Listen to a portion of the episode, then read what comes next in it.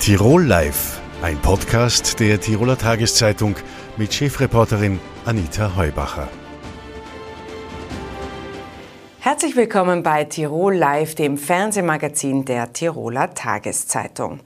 Es sind jetzt 10.000 Neuinfektionen pro Tag, die in Österreich registriert werden. Und in Wien ist bereits Alarmstimmung an den Spitälern.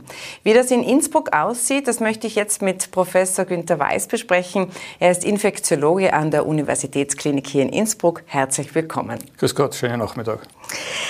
Herr Professor, äh, Ihre Kollegen in Wien äh, geben durchaus schon äh, zu bedenken, dass die hohe Zahl an positiv Getesteten dazu führt, dass die Spitäler überlastet sind. Das liegt auch am Personalmangel. Wie sieht es denn in Innsbruck aus? Ich glaube, man muss da ein bisschen differenzieren. Wenn ich vielleicht kurz ausholen darf. Wir sehen natürlich auch ob der höheren Infektionszahl mit Corona mehr Patienten, die auch mit Corona ins Krankenhaus kommen. Allerdings der Großteil dieser Patienten hat ein anderes Problem und ist Corona-positiv, also ist nicht wegen Corona, sondern mit Corona da. Während die Patienten, die jetzt Symptome haben, die auf die Corona-Infektion zurückzuführen sind, in der Minderheit sind. Nichtsdestotrotz muss man natürlich diese Patienten auch äh, isolieren und die Hygienemaßnahmen machen, die ein bisschen aufwendiger sind. Das, was noch dazu kommt, ist, äh, wir haben Personalmangel, äh, vor allem im Pflegebereich, es sind gesperrte Betten und es gibt viele kranke Menschen mit allen möglichen Erkrankungen und wir sind wirklich äh, in einer sehr prekären Situation, wo wir eigentlich die Patienten nicht mehr vernünftig unterbringen.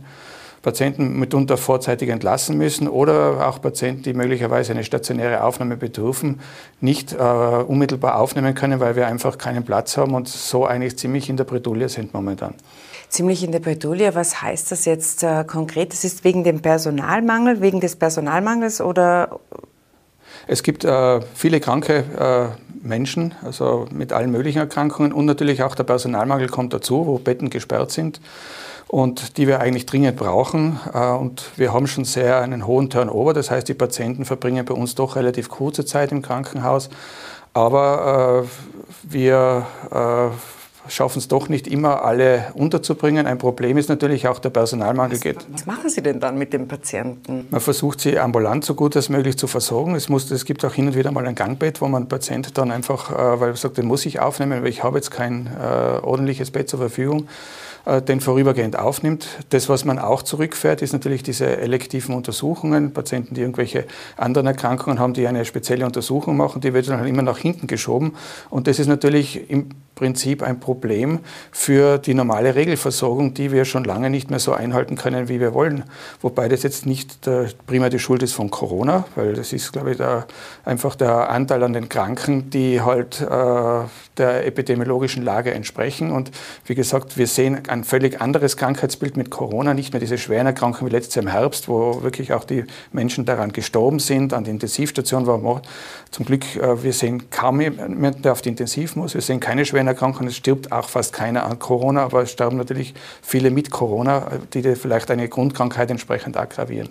Also bei den Todesopfern, da war es ja oft so, dass äh, man wenig unterschieden hat, äh, mit Covid oder an Covid gestorben.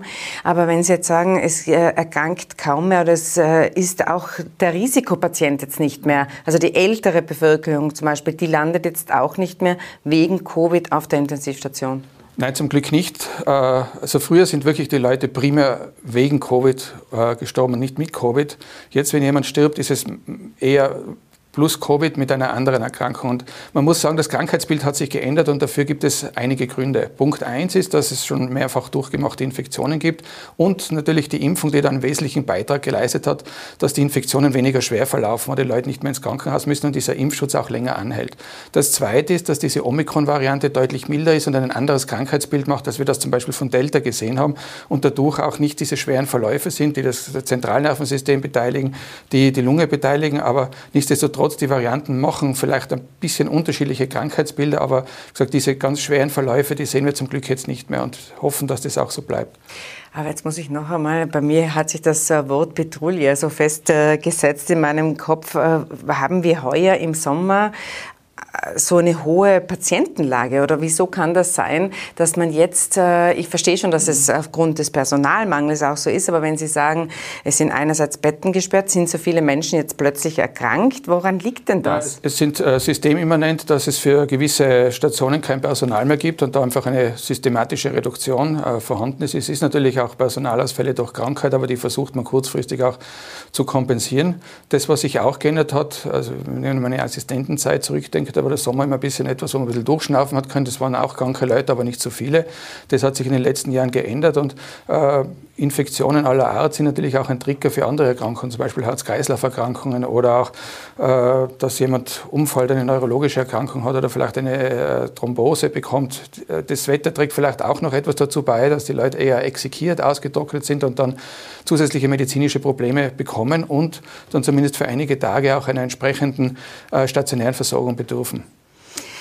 Jetzt äh, gehen wir vielleicht noch mal zu dem äh, Thema Corona. Da wird ja diskutiert über die Quarantäne. Jetzt ist es ja noch so, dass man äh, sich nach fünf Tagen zwar freitesten könnte, das ist aber bei den meisten hypothetisch, weil es nicht funktioniert, weil äh, die Tests immer noch einen Virusrest nachweisen. Das heißt, man muss äh, bis zu zehn Tage zu Hause bleiben.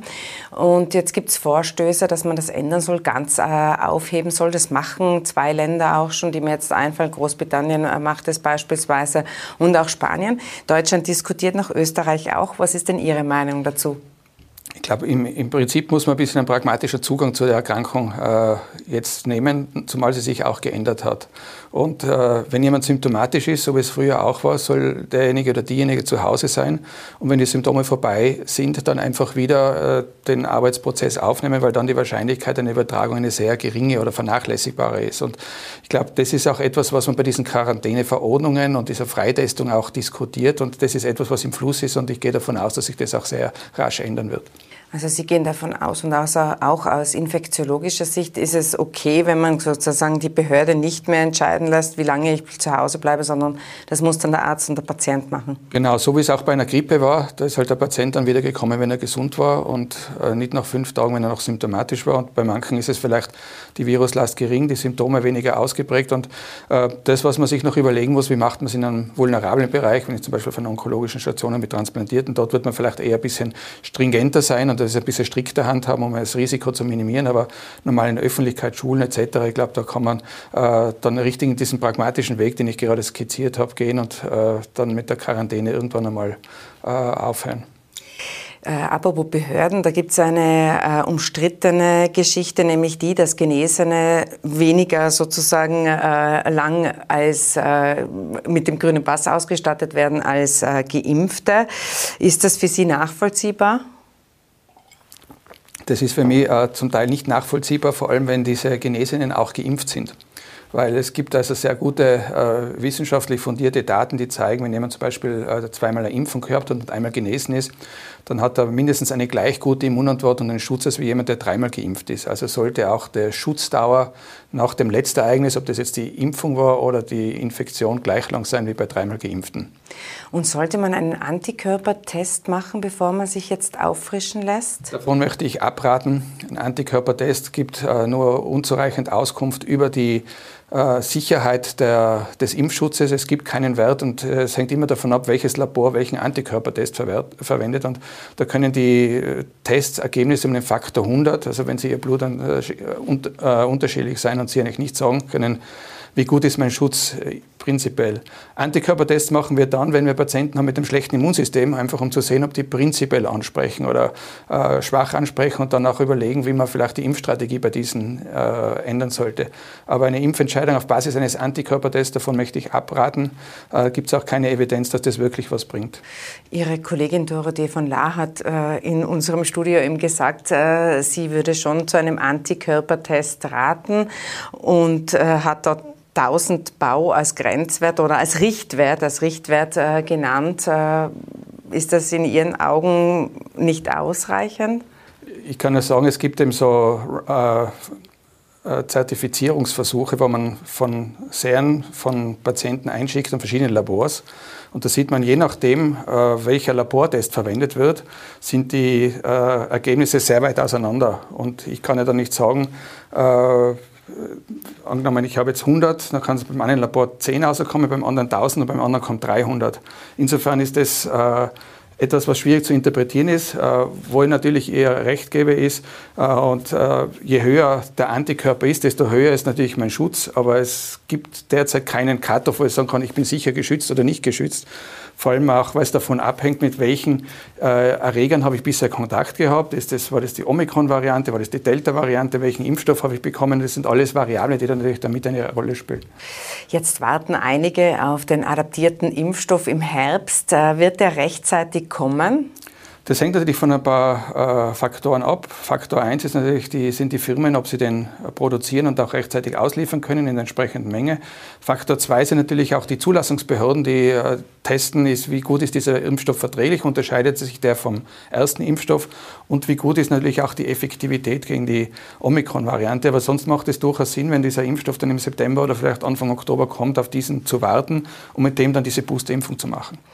Aber äh, diese Auffrischungsimpfung zum vierten Mal, Sie, äh, das, dazu würden Sie nicht allgemein raten? Also die Auffrischungsimpfung zum vierten Mal, wenn es jetzt ein Jahr her ist, das macht dann äh, schon Sinn. Aber wenn man es dann wirklich in den Herbst zieht, damit man dann möglichst lange einen Schutz hat. Das, was man gesehen hat, äh, vor allem aus Daten aus Israel, auch mit der Omikron-Variante, mit dem alten Impfstoff noch, dass der Schutz vor der Infektion nur ein sehr geringer ist und dann eigentlich nach zwei Monaten fast verschwunden ist. Das, was aber die gute Nachricht ist, und das unabhängig von der Impfung, dass man mit Impfung, also mit welchem Impfstoff auch immer, vor allem wenn man die Grundimmunisierung durchgemacht hat, mit dreimal Impfen oder zweimal Impfen und einem Ereignis, einen sehr guten Schutz vor einer schweren Erkrankung hat, wo uns natürlich auch Omikron momentan ein bisschen in die Karte spielt, weil das prinzipiell leichtere Verläufe macht.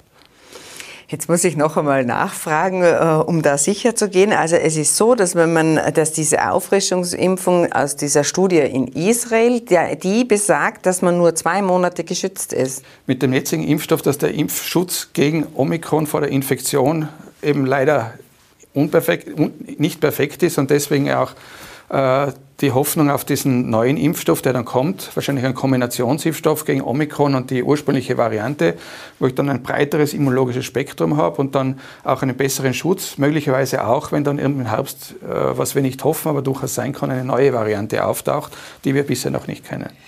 Da, ähm, bei der neuen Variante hat Ihre Kollegin Dorothee von La äh, zuletzt gemeint, es ist äußerst unwahrscheinlich, dass äh, eine noch gefährlichere Variante auftritt. Wie schätzen Sie das ein?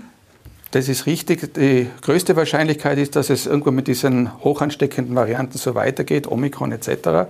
Wobei man muss da, was man gelernt hat mit diesem Virus, das entwickelt sich nicht so linear weiter, dass es immer ein Virus ist, sondern es kann aus dem ursprünglichen Virus ein neues entstehen. Also es kann durchaus sein, äh, dass wir dann ein neues Virus Zeta oder Omega haben, was dann vielleicht schwere Verläufe und ansteckender ist. Die Wahrscheinlichkeit ist nicht so hoch, als dass es so weitergeht, was wir auch wünschen, aber es ist nicht ganz von der Hand zu weisen. Es kann durchaus sein, dass wir dann wieder irgendeinen neuen griechischen Buchstaben in unseren Wortschatz aufnehmen müssen.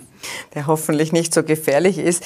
Ähm Im Herbst äh, haben viele schon die Sorge, dass äh, die Behörden wieder sehr stark reduzieren, äh, die Behörden sehr stark eingreifen werden, beziehungsweise die Politik weitere Maßnahmen erlässt. Wenn Sie sagen, man muss mit dem Virus leben lernen, ist es dann so, dass sich die Politik oder die, die Maßnahmen sehr, sehr auf diese AHA-Regel oder etwaig Masken tragen reduzieren sollten? Im Prinzip schon. Also es sind, es sind ein paar Sachen. Primär sind es die Hygieneregeln und wenn ich eine höhere Infektionsrate habe, dass ich halt vielleicht in gewissen Bereichen wieder eine Maske aufsetze. Dass ich ins Kino gehe, aber vielleicht eine Maske nehme, weil die Erkrankung ist zum Glück nicht so schwer, aber es ist trotzdem unangenehm. Also das muss nicht unbedingt sein. Äh, dass ich vielleicht auch wieder auf die Händehygiene verweise, dass es vielleicht auch Masken gibt in Öffis, wenn es dann ein äh, gewisses Problem ist. Und äh, dass ich dann auch, wenn ich Symptome habe, leicht zum Test komme. Weil das sollte eigentlich eine ärztliche Diagnose sein, das eben entsprechend abzuklären. Also mehr Eigenverantwortung, wie es der derzeitige Gesundheitsminister Johannes Rauch ja ohnehin jetzt einfordert. Genau, das ist das, was man uns wünschen würde. Bei manchen funktioniert es gut, bei manchen weniger gut. Aber das, was man natürlich auch lernen muss, wenn man krank ist, dass man äh, zu Hause bleibt und wenn es dann sozusagen auch eine Bestätigung braucht, dass diese Krankheit auch wirklich äh, einen Krankenstand bedingt, nachher muss es halt leicht sein, auch beim Hausarzt oder bei Hausarzt in die entsprechende Diagnose direkt vor Ort machen zu können, zum Beispiel mit einem Antigen-Test, der bei einer symptomatischen Patienten ja sehr gut funktioniert. Die Politik hat die Pandemie schon einmal für beendet erklärt. Wann wird sie denn jetzt äh, tatsächlich beendet sein? Ja, das kann man schwer sagen. Das, was die Pandemie sozusagen konstant macht, ist, dass es immer mit neuen Überraschungen kommt. Und äh, was sie sich auch nicht mehr hält, ist die Saisonalität, die wir von respiratorischen Viren kennen, die ja meistens im Sommer weniger sind und im Herbst dann mehr werden, weil das Immunsystem ein bisschen anders funktioniert und wir mehr im Inneren sind. Äh, das Virus wird uns erhalten bleiben. In welchem Ausmaß werden wir sehen? Das hängt auch wahrscheinlich von der weiteren Evolution des äh, Virus ab. Aber äh, wann das dann beendet ist, wird man dann sehen, wenn es soweit ist. Vorhersagen dahingehend, glaube ich, kann man schwer machen oder zumindest nicht seriöserweise. Wunderbar. Vielen Dank für den Besuch im Studio, Herr Professor. Und ich bin mir sicher, wir sehen uns im Herbst wieder. Gut, danke Landeshauptmann Günther Blatter hat eine Taskforce Migration eingerichtet. Ob das dem Wahlkampf geschuldet ist oder ob es tatsächlich mehr Asylwerber und Flüchtlinge in Tirol gibt, das bespreche ich jetzt mit Soziallandesrätin Gabriele Fischer von den Grünen. Herzlich willkommen. Danke für die Einladung. Frau Landesrätin, äh, die Landespolizeidirektion hat äh, gestern Entwarnung äh, gegeben, aber die Situation wird von der ÖVP und auch von den Freiheitlichen so dargestellt, als bräuchte es jetzt eine Taskforce und letztendlich hat man diese ja auch eingerichtet. Umsonst? Ähm, für mich sind es zwei unterschiedliche Ebenen. Die eine Ebene ist, und das kann man ja mit Zahlen und Daten sehr gut belegen, die Menschen, die bei uns in der Grundversorgung in Tirol sind, sind konstant die letzten Jahre. Wir haben immer jetzt, abgesehen von den Menschen aus der Ukraine, immer konstant zwischen 1800, 1600 Menschen. Das hat sich auch diesen Sommer nicht geändert. Es gibt immer wieder Bewegungen, weil Menschen einfach aufgrund der weltpolitischen Lage gezwungen sind, ihre Heimat zu verlassen. Diese Menschen reisen durch Österreich. Das sind einmal mehr, einmal weniger. Das war letztens der Fall. Da sind Menschen durchgereist. Ähm, das hat offensichtlich ähm, ein bisschen für Verunsicherung gesorgt, ist aber keine Verunsicherung und die Sicherheit ist absolut gewährleistet. Das heißt, dass, ja? da kurz einhaken, wenn Sie sagen, die Menschen reisen immer durch. Das ist aber eine andere Situation im Burgenland. Da ist es schon so, dass ja der dortige Landeshauptmann äh, Doskozil ja schon seit mehreren Wochen davor warnt, dass die Zahl der Migranten und der Aufgegriffenen eben extrem gestiegen ist. Also damit können wir die Situation hier in Tirol gar nicht vergleichen. Die Situation ist eben nicht vergleichbar und für mich ist es wichtig, ich mache die Politik für das Land Tirol und da sehen wir einfach, dass es eine sehr, sehr konstante Entwicklung ist mit kleinen Schwankungen und dass aber auch die Hilfsbereitschaft der Menschen in Tirol ungebrochen ist und sehr hoch ist und auch das zeichnet dieses Bundesland aus. Also aus Ihrer Sicht ist es eher dem Wahlkampf geschuldet, oder?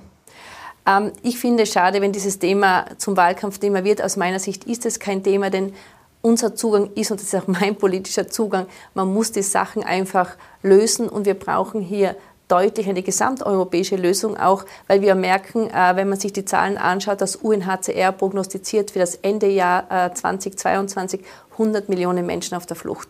Das heißt, äh, mein Zugang ist hier fachlich, sachlich orientiert zu helfen, immer mit dem großen Ziel, Menschen, die Schutz suchen, müssen bei uns eine Perspektive finden und auch über den Konflikt gut versorgt werden. Dann würde ich da gerne noch einmal nachfragen, die 1500 bis 1800, die in der Grundversorgung sind, das heißt also, die haben einen positiv, die warten noch auf ihren positiven oder auch negativen Asylbescheid. Aber die Anträge, ist das sehr viel höher, die Asylanträge, die in Tirol äh, gestellt werden? Also das schwankt manchmal, aber es ist, wie gesagt, über die letzten Jahre konstant. Was jetzt dazugekommen ist, ähm, ist natürlich, dass wir ungefähr 3.800 Menschen aus der Ukraine momentan bei uns betreuen. Das heißt, die sind in dem System neu dazugekommen. Ähm, es gibt aber, das stimmt, richtigerweise Unterschiede innerhalb der Bundesländer. Aber wir sehen einfach, dass bei uns eine Situation gut bewältigbar ist ähm, und sich in einer gewissen Konstanz darstellt. Die Flüchtlinge aus der Ukraine, die äh, sind in Tirol nicht ganz so zahlreich vertreten. Die konzentrieren sich eher auf den Osten Österreichs, oder? Das stimmt. Also wir merken einfach auch, viele Menschen aus der Ukraine kommen ja aus großen Städten und die äh, wollen auch in diesen Zentralraum. Und deswegen ähm, möchte ich auch noch einmal eine Aussage vorher unterstreichen. Auch da müssen wir gemeinschaftlich eine gute Lösung finden ähm, und schauen, wie wir das einfach in Österreich, aber dann auch in Europa gut bewältigen und einfach sich gegenseitig unterstützt und hilft, weil nur so kann man auch äh, diese geopolitische Entwicklung gut bewältigen. Jetzt, äh, wenn wir zurückblicken auf die Jahre 2015 und 2016, da äh, mit dieser Situation ist die jetzige ja auch nicht äh, zu vergleichen. Damals sind die meisten äh, Flüchtlinge äh, gekommen nach Tirol. Äh, wie gut haben Sie in, sich die damals gekommenen jetzt integrieren können am Arbeitsplatz, am Arbeitsmarkt? Das ist sicher ein ganz, ganz großes Thema und das ist ein Thema, was ich immer wieder zur Sprache bringe, das muss rascher gehen. Wir haben hier Menschen, die eine gute Ausbildung haben, die am Arbeitsmarkt gesucht werden. Ich könnte Ihnen unzählige Beispiele aufzählen von Firmen, die gerade junge Menschen bei sich gerne anstellen wollen und die bekommen diesen positiven Asylbescheid nicht. Und das halte ich für ein ganz, ganz großes Problem, denn was passiert? Die Menschen können sich nicht selbst erhalten. Das heißt, sie bleiben bei mir in den Einrichtungen, bleiben in der Grundversorgung, anstatt dass sie den Zugang zum Arbeitsmarkt hätten, wo wir händeringend Menschen suchen, die uns äh, in der Bewältigung der anstehenden Aufgaben unterstützen. Und das wäre dringend zu erledigen. Das ist eine Agenda, die dem Bund zufällt, aber da hätten wir schon viel ähm, äh, einen Schritt in die richtige Richtung gemacht, wenn der Arbeitsmarktzugang endlich offen wäre für alle und das würde das System ungemein entlasten. Wir in Tirol gehen diesen Weg Integration vom ersten Tag an. Das heißt, wir versuchen alles, die Menschen zu unterstützen, Deutschkurse anzubieten und zu schauen, dass sie möglichst schnell fit für den Arbeitsmarkt werden. Jetzt sitzen die Grünen ja nicht nur in Tirol in der Regierung, sondern auch auf Bundesebene. Lässt sich da der Koalitionspartner nicht bewegen?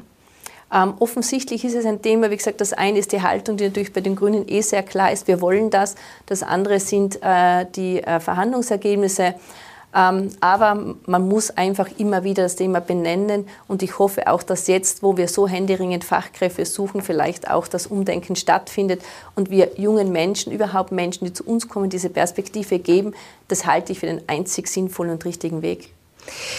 Die 1800, die in der Grundversorgung äh, sind, da bekommt ja Tirol dann vom Bund äh, ein Taggeld refundiert. Da wird auch schon sehr, sehr lange diskutiert darüber, wie hoch das sein sollte. Äh, Sie fordern, dass es erhöht wird. Wie hoch, welche Höhe bräuchte es da? Genau, und ich finde, das muss sich an den Realkosten endlich einmal ähm, orientieren. Das passiert aktuell nicht. Wir haben zwar eine Erhöhung bekommen, der DAX hat sich von 21 Euro auf 25 Euro erhöht. Das ist ja für Tirol immer noch nicht ausreichend. Was ich besonders ähm, bedauerlich finde, weil es auch die Qualität der Betreuung schon an das Limit bringt. Wir bekommen für die unbegleiteten minderjährigen Flüchtlinge, für die UMF, 95 Euro pro Tag. Damit kann keine gute Betreuung sichergestellt werden, beziehungsweise die gute Betreuung wird sichergestellt, aber auf Kosten der ähm, Systempartnerinnen, die diese Betreuung sicherstellen. Und das kann es nicht sein. Und das wäre vom Bund aus meiner Sicht ganz, ganz dringend an die Realkosten anzugleichen. Die 95 Euro, die klingen jetzt viel. Vielleicht mögen Sie das nochmal aufdröseln, warum das eben aus Ihrer Sicht nicht reicht weil eben gerade junge Menschen ja ein Betreuungssystem brauchen. Das heißt, sie brauchen ja Tagesstrukturen, sie brauchen ähm, auch eine Begleitung, weil wir sie ja ins Erwachsenwerden gut begleiten wollen. Und das ist ähnlich mit dem System der Kinder- und Jugendhilfe vergleichbar. Und es würde schon helfen, wenn die Tagsätze für die Kinder- und Jugendhilfe auch in diesem Bereich zur Anwendung kämen. Man muss sagen, die Tagsätze, die der Bund dem Land da äh, refundiert, das geht an die Vereine und nicht an die äh, Asylwerber selbst, damit da keine Verwirrung entsteht. Was in Österreich ja ein Dauerthema ist, sind die Quoten. Die hat Tirol äh, sehr lange auch unter grüner Regentschaft nicht erfüllt. Ist das etwas, äh, wo Sie ähm, äh, sagen, das ist ein richtiges Instrumentarium, diese, diese Quote, dass jedes Bundesland verpflichtet ist, eine bestimmte Quote äh, prozentuell angeglichen an die Zahl derer, die kommen? Ist das das richtige Instrumentarium? Ähm das fair zu verteilen, das war ja auch immer mein Zug, das halte ich für absolut wichtig und das gemeinsam zu tragen, weil wie gesagt, noch einmal, diese Entwicklung ist ja eine, die uns länger begleiten wird. Diese Quote, wenn man weiß, wie sie berechnet wird und wie sie sich tagesaktuell verschiebt, führt zu meiner Sicht zu einer gewissen Verzerrung. Und das hilft uns ja nicht. Wir müssen schauen, dass wir die Menschen gut betreuen und dass wir das einfach fair auf die Bundesländer verteilen. Und da wird es eben Bundesländer geben, die einfach auch von den Menschen lieber besucht werden als andere, aber trotzdem muss es gemeinschaftlich getragen werden. Und das halte ich auch wirklich für, ein wichtiges, äh, für einen wichtigen Weg in Zukunft, das so zu machen. Und da wäre auch unter Umständen fein, wenn wir mit dem Bund gemeinsam hier zu einer guten Lösung kommen. Das sehe ich aktuell noch nicht. Also die Quote ist nicht das äh, Ein und alles aus Ihrer Sicht? Nein, ist es nicht. Wie gesagt, es ist ein Maßstab und ich finde, es war ein Instrument, wo man versucht hat, eine gewisse Fairness herzustellen. Man merkt aber eben aufgrund der Berechnung und der Tagesaktualität, dass das ganz, ganz schwierig ist, eben weil man, bis man dann Menschen wieder nach Tirol hat und sagt, das ist da, dann bis dahin hat sich ja schon wieder viel geändert nicht? und das spiegelt das nicht wieder und vor allem man muss ja schauen, das wichtigste Ziel sollte sein und da sollten alle Bestrebungen in diese Richtung gehen, wie können wir Menschen, die bei uns Schutz suchen, ein neues Leben anfangen, bestmöglich betreuen. Und das muss eine Bundesländeraufgabe sein, die wir gemeinsam bewältigen. Man hat Ihnen ja vorgehalten, dass wir sehr viele Quartiere vorhalten, weil das natürlich auch äh, hohe Mietkosten äh, verursacht. Äh, in Ihrer Erwartungshaltung, ich weiß, Sie, Sie werden aus der Politik ausscheiden, aber wie wird denn das weitergehen? Sie haben schon gesagt, man rechnet ja aufgrund der Klimakatastrophe ähm, mit, mit 100 Millionen Flüchtlingen. Das heißt, Sie würden dazu raten, dass man Quartiere in der Zahl, wie man sie jetzt hat, zumindest vorhält.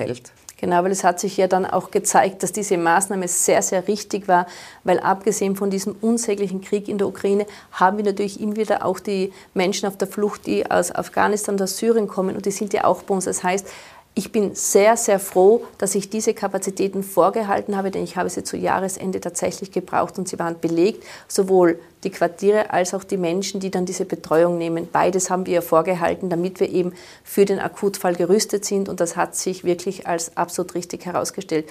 Und natürlich glaube ich auch, dass das unterm Strich auch von der Gesamtkostensituation der gelindeste Weg ist, ähm, hier eine gute Betreuung sicherzustellen.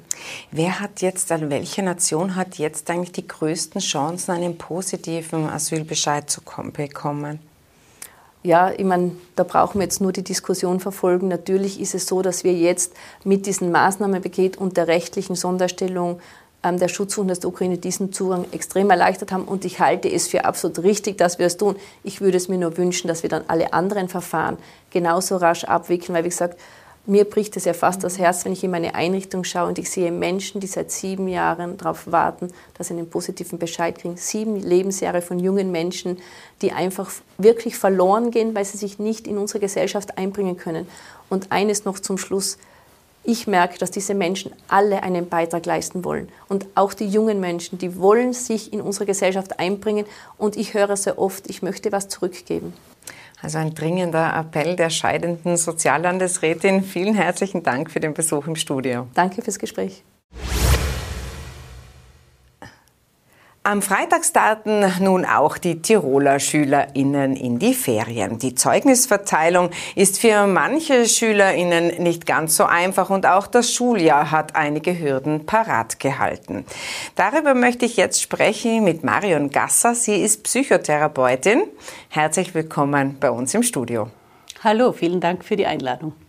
Frau Gasser, die Zeugnisverteilung, äh, das ist immer ein besonderer Punkt. Äh, der bringt natürlich für Eltern und Schüler, möchte man meinen, eine Herausforderung. Äh, würden Sie das auch so sehen?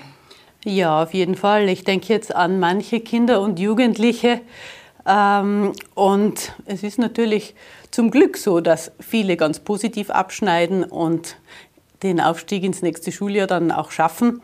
Aber es gibt natürlich auch viele Schüler, bei denen das nicht so ist. Und vor allem jetzt im Anschluss an die Pandemie ist schon auch deutlich, dass manche Defizite haben, die sie nicht so leicht aufholen konnten in dem vergangenen Schuljahr.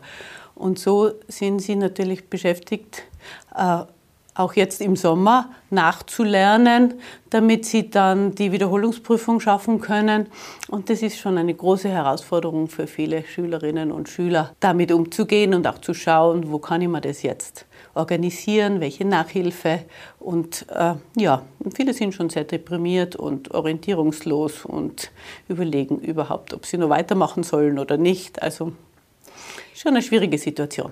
Die, die Situation ist deshalb auch schwierig, weil die Pandemie natürlich die Jugendlichen äh, zum Teil sehr, sehr strapaziert hat. Ich äh, denke da an Aussagen äh, der Primaria äh, Seewecke äh, von der Kinder- und Jugendpsychiatrie in Hall.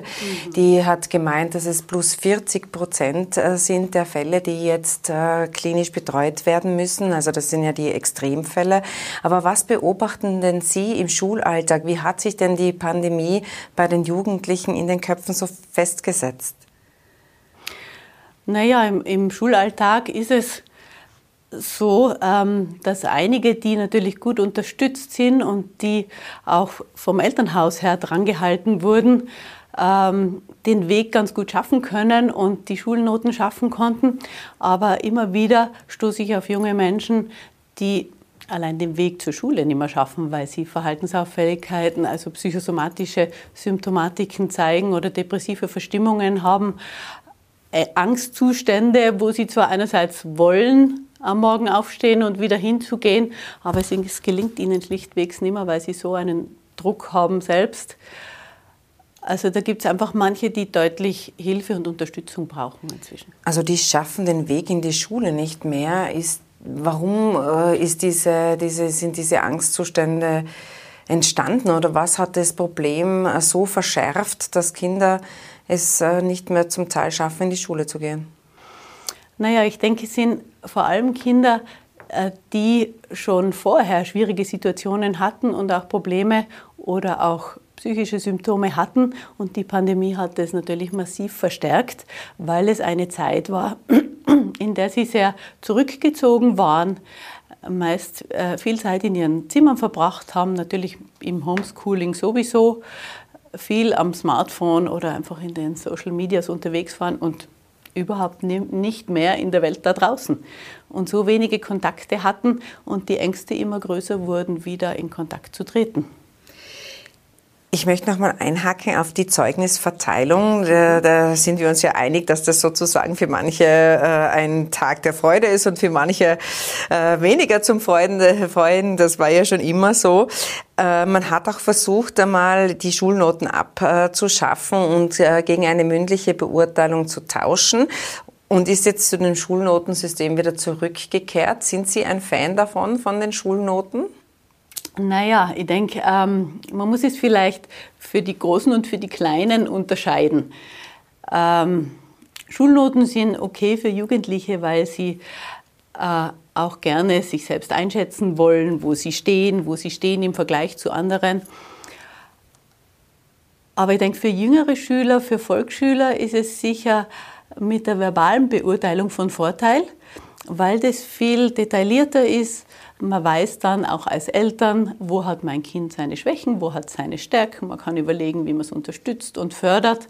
Und auch die, die Kinder haben nicht so sehr, sind nicht so sehr dieser Bewertung ausgesetzt.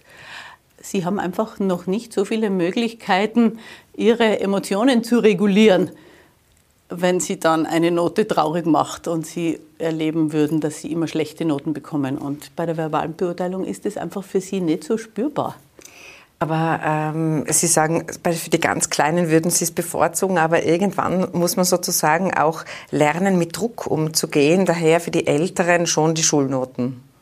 Würde ich meinen, ja, mhm. weil sie selbst Interesse haben daran und weil sie auch so ein wenig den, den Wettkampf einfach dann haben und auch gern was erreichen möchten und erleben wollen, wie sie bewertet werden.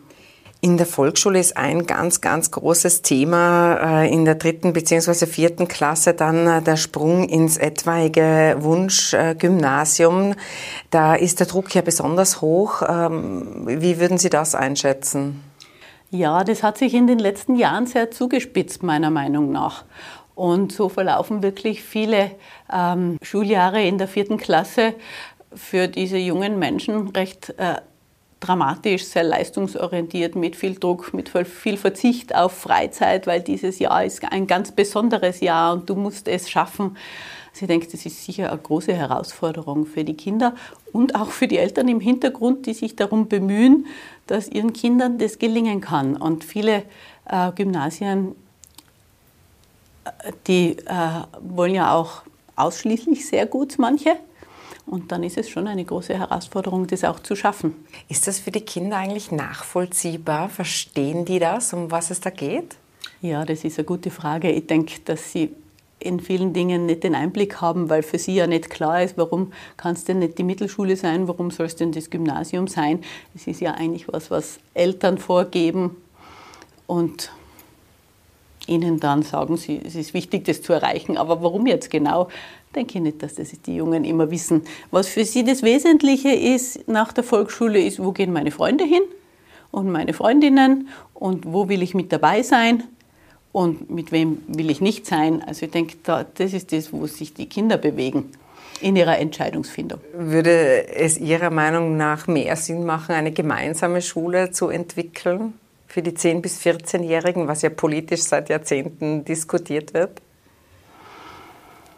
Ja, ist, ist sicher von Vorteil, aber ich glaube, selbst dann kommt man nicht umhin, wieder Unterschiedliches anzubieten, weil ähm, junge Menschen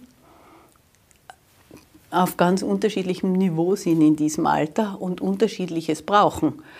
Und ja, es ist sicher nicht so leicht, wenn es dann eine Schule gibt und allen dasselbe angeboten wird. Also, also selbst da braucht es wieder eine Differenzierung dann. Ja. ja. Sie haben äh, des Öfteren jetzt schon erwähnt, dass die Eltern natürlich auch sehr, sehr gefordert sind. Man hat schon den Eindruck, dass es ohne Eltern überhaupt nicht geht. Ist das äh, auch ein Eindruck, den Sie haben? Naja, in meiner täglichen Arbeit erlebe ich das. Ich, da kommen viele Eltern zu mir in die Psychotherapie, die haben Schulkinder. Und die sind immer wieder sehr, sehr belastet und erzählen, was sie alles zu tun haben in diesem täglichen Schulalltag und wie viel Energie und Einsatz sie bringen müssen, damit ihre Kinder das gut schaffen können. Und nach meiner Einschätzung ist es schon wichtig. Es gibt immer Ausnahmen. Es gibt viele, viele Kinder und Jugendliche, die schaffen es selbst. Die können den Weg ganz gut alleine gehen. Aber nach ein, meiner Einschätzung ist es schon mehr als die Hälfte, die jedenfalls die Unterstützung der Eltern brauchen. Und wenn es auch nur das ist, sie dran zu halten, sie zu motivieren, sie an ihre Pflichten zu erinnern, dieses Elterncoaching, wenn man es so nennen mag, braucht schon der Großteil. Man sieht das ja auch an den Zahlen äh, der Schüler, die Nachhilfe brauchen. Dies ist ja teilweise äh, schon verwunderlich, dass Volksschüler jetzt zur Nachhilfe antreten müssen. Oder verwundert Sie das nicht? Ja, also ich würde sagen, ich bedauere es eigentlich sehr, dass die das nicht in der Schule lernen können, dass man dann noch externe Unterstützungssysteme braucht, damit sie das positiv schaffen können. Eigentlich denke ich, sollte es schon so sein, dass sie das in der Volksschule lernen können. Ich möchte noch mal eingehen auf äh, die Probleme der Kinder und Jugendlichen im Speziellen. Was ist es, die, die Gesamtsituation jetzt auch, dass man so das Gefühl hat, man stolpert von einer Krise in die nächste? Ist das etwas, was die Kinder und Jugendlichen besonders umtreibt? Oder wo liegen denn da die äh, Problematiken? Also ich habe nicht den Eindruck, dass den, den, Kindern jetzt immer so viel Krise bewusst ist. Ähm, den Älteren schon, den Jugendlichen sehr oft, aber den, den Jüngeren, die erleben schon dieses Hier und Jetzt und sind bemüht darum, das jetzt gut zu schaffen und gut zu machen.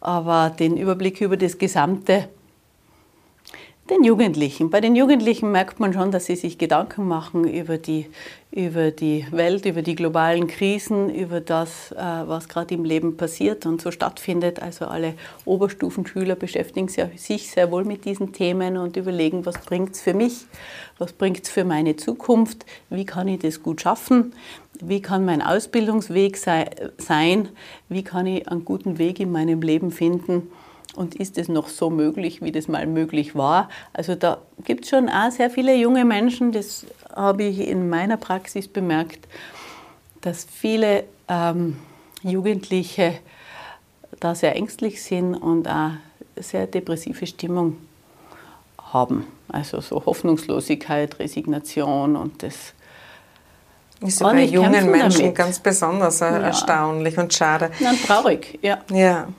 Jetzt äh, kümmern Sie sich mit äh, Fit for School schon äh, sehr, sehr lange um SchülerInnen, die Hilfe brauchen in psychotherapeutischer Hinsicht. Vielleicht mögen Sie dieses Projekt noch einmal kurz vorstellen. Mhm. Wir haben in Tirol begonnen 2018 mit psychotherapeutischer Beratung an einer Schule das war unser Pilotprojekt, das sich sehr bewährt hat. Also es ging uns darum, dass man sehr niederschwellig, präventiv, kostenlos den Schülern, Eltern und Lehrern und Lehrerinnen psychotherapeutische Beratung anbieten wollen.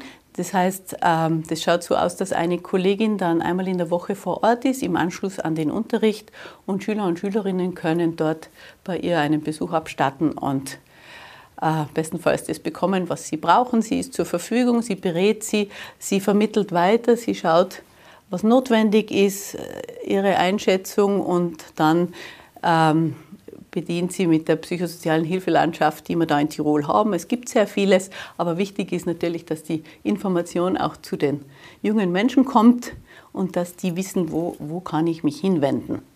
Und würden Sie meinen, dass im Laufe der Jahre sich die Problemlage der Jugendlichen sehr geändert hat? Oder ist es dann doch eher so, dass die, die, die Problemfelder dieselben sind? Die Problemfelder sind vielleicht dieselben, aber was sich definitiv geändert hat, ist ähm, die, die Einschätzung der Jungen selbst. Also ich habe das erleben dürfen, dass junge Menschen aus, der, aus einer Oberstufenklasse sich an mich gewandt haben. Sie wollten gern ein Projekt Mental Health an ihrer Schule durchführen. Und da haben sie mich gebeten um einen Vortrag und einen Workshop. Also sie sind ihnen bewusst inzwischen, dass es psychische Erkrankungen gibt. Mhm. Es ist ihnen sensibilisiert. Sehr, ja, mhm. sehr. Und sie wollen selbst aktiv sein gegen Stigmatisierung. Sie wollen das öffnen. Sie wollen einfach das allen zugänglich machen. Und das finde ich sehr schön. Also das, die Haltung hat sich sehr geändert. Also man ist vielleicht auch äh, bereiter, darüber zu reden. Genau, genau. Frau Gasser, herzlichen Dank äh, für den Besuch im Studio. Bei Ihnen möchte ich mich für die Aufmerksamkeit äh, bedanken. Tirol Live können Sie wie immer auf tt.com nachsehen und via Podcast nachhören.